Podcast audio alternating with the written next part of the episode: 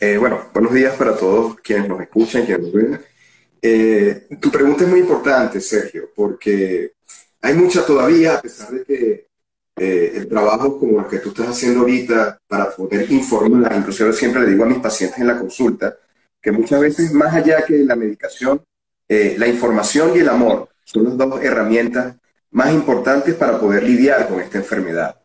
Y todavía consigo en consulta eh, familiares que ven síntomas en sus este, pacientes desde hace cierto tiempo, pero por desconocimiento no los identifican. Entonces los confunden como, mira, está manipulando, o está deprimido, o él siempre es medio molesto, pero no está un poco más molesto. O sea, porque son síntomas muy sutiles. O sea, ¿qué es lo característico lamentablemente de esta enfermedad? Que va evolucionando de manera progresiva y muy lentamente. Entonces los síntomas se van instaurando poco a poco y eh, muchas veces los familiares naturalizan los síntomas. Cuando muchos pacientes me dicen, no, pero es que, bueno, se le están olvidando las cosas porque él está mayor, ya está anciano. Y eso no es así. O sea, lo normal que ocurra con las funciones cognitivas es que disminuya la velocidad de procesamiento y aparezcan olvidos. Y con referente a los olvidos hay que ser muy cuidadoso también porque hay muchos factores que pueden influir en la presencia de los olvidos como la atención, y por eso es importante hacer una investigación acerca de todos los síntomas antes de poder dar el diagnóstico.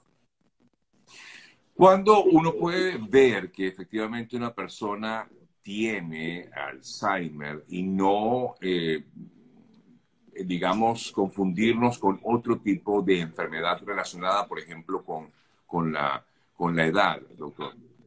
Bueno, este, en, las enfermedades mentales, una de las más comunes que se confunde con las demencias es la depresión, porque además los síntomas son muy similares y la línea que divide la depresión y, la, y el deterioro neurocognitivo mayor o, las enfermedades demenciales este, es muy borrosa, porque pueden haber síntomas comunes y además puede haber pacientes deprimidos que se comiencen a demenciar, puede haber pacientes demenciados que se estén deprimiendo, o simplemente una depresión o simplemente una demencia. Entonces el trabajo es arduo en el, consultorio y requiere de una investigación, de un interrogatorio, la anamnesis, pues lo que hacemos, y la evaluación. Lo importante es ir identificando los síntomas. O sea, si yo identifico que hay un olvido y de repente esto se va intensificando poco a poco, yo veo que eh, va incrementándose en, en frecuencia, en intensidad, entonces ahí tiene que llamarme la atención y debo acudir con un especialista para realizar la evaluación. E incluso acudiendo con el especialista, el especialista a veces cuando son etapas iniciales necesita un periodo prudencial para poder dar el diagnóstico y una serie de exámenes complementarios. Por lo general en la Fundación Alzheimer cuando hacemos evaluaciones para hacerla de manera completa, y esto es importante para que también este, la gente lo sepa, se realiza una evaluación por psiquiatría, una evaluación por terapia ocupacional y una evaluación por este, de, una evaluación neuropsicológica. O sea, realizando una serie de pruebas en las cuales el neuropsicólogo eh, eleva un informe y allí podemos observar las diferentes áreas, cómo están funcionando y este, eso nos orienta un poco hacia el diagnóstico. Incluso hay pruebas complementarias como la electroencefalografía y este, la resonancia magnética nuclear cerebral. Son básicamente como que las pruebas de, que se realizan para la evaluación de este tipo de pacientes. Ahora, doctor, ¿está relacionada directamente eh, la edad con el Alzheimer? Ah, disculpa, Sergio, que perdí el audio. ¿Me puedes repetir? te, repito la pregunta. ¿Está relacionado el Alzheimer con la edad de la persona? Eh, bueno, la edad es un factor de riesgo, ¿ok? Y que a medida que se incrementa la edad, va a haber mayor probabilidad de sufrir de la enfermedad. Pero existe también una presentación que es el Alzheimer juvenil, que es en pacientes menores de 60 años. Y lamentablemente cuando este se presenta eh, es mucho más agresivo y es mucho más difícil de tratar. Pero la edad es un factor, un factor no modificable. Y hay mayor riesgo de presentar la enfermedad a medida que se incrementa la edad. Pero no es un factor determinante en la presentación de la enfermedad. Eh, yo leído en varias ocasiones que si la persona eh, practica muchos ejercicios con la mente, ¿esto puede prevenir realmente el Alzheimer? o es un mito?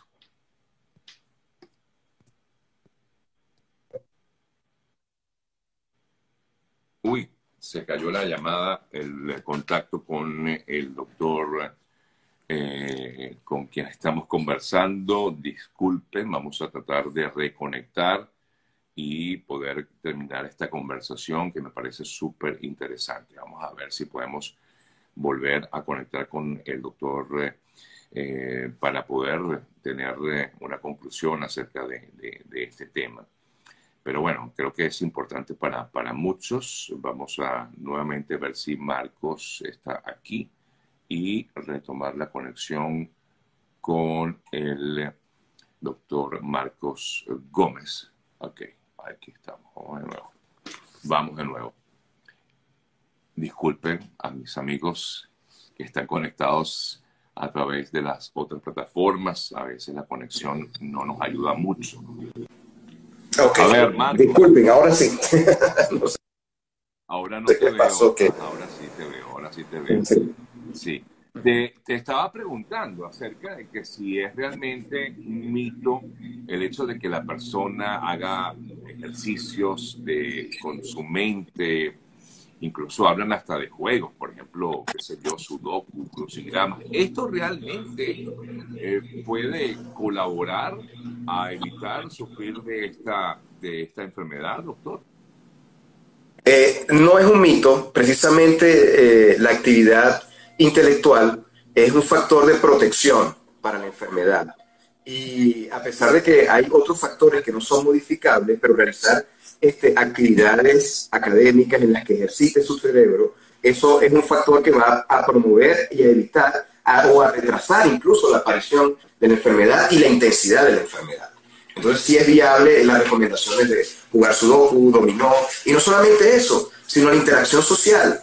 Hemos visto que precisamente después de la pandemia, eh, el aislamiento ha hecho mucha mella en la salud de mis pacientes. O sea, yo he tenido pacientes, en mi experiencia personal, en, la consulta, eh, que después de este periodo de pandemia han presentado un retroceso en, en, su evolución, un incremento de la gravedad de la enfermedad. Porque sabemos que los factores cognitivos eh, no, no, pueden mejorar con la medicación hasta ahora, ¿no? Debido a, las herramientas. Pero este, sí podemos llegar a cierta estabilidad y hacer que este, los factores además conductuales y los síntomas psiquiátricos que presentan estos pacientes mejoren y hagan mucho más sencillo y más fácil el trabajo del cuidador. Porque en la enfermedad de Alzheimer además no solamente tenemos que trabajar con el paciente, sino trabajar con la familia y trabajar con el cuidador principal o los cuidadores y los cuidadores secundarios. En nuestros países latinoamericanos, por lo general, el cuidador principal siempre es un familiar. La mayoría de las veces es un familiar que se encarga de trabajar con el paciente y bueno, hay un acuerdo dentro de la familia, pero lo ideal es que el paciente sea atendido por un equipo. O sea, que no sea un solo cuidador, sino que sean varias personas las que participan en el cuidado del paciente, porque también tenemos que cuidarlo. Por eso se habla que las demencias son las enfermedades de los dos enfermos, del paciente y de quien lo cuida. Eh, por aquí preguntaban que si también otras actividades como tejer, coser, eh, Igualmente preguntaban acerca de otras actividades pues, que también pueden ayudar a estudiar otro idioma. Eso puede ayudar a la persona a evitar eh, por lo menos retrasar la presencia de esta enfermedad? Es así, Todo, toda actividad que promueva el conocimiento y como les decía, no solamente el conocimiento, sino hasta la interacción social y la actividad física ayudan, o sea, son puntos clave o sea que hay que retomar una buena alimentación, actividad física y actividad este, social y mental. Incluso cuando eh, es uno de los factores de riesgo del nivel académico del paciente.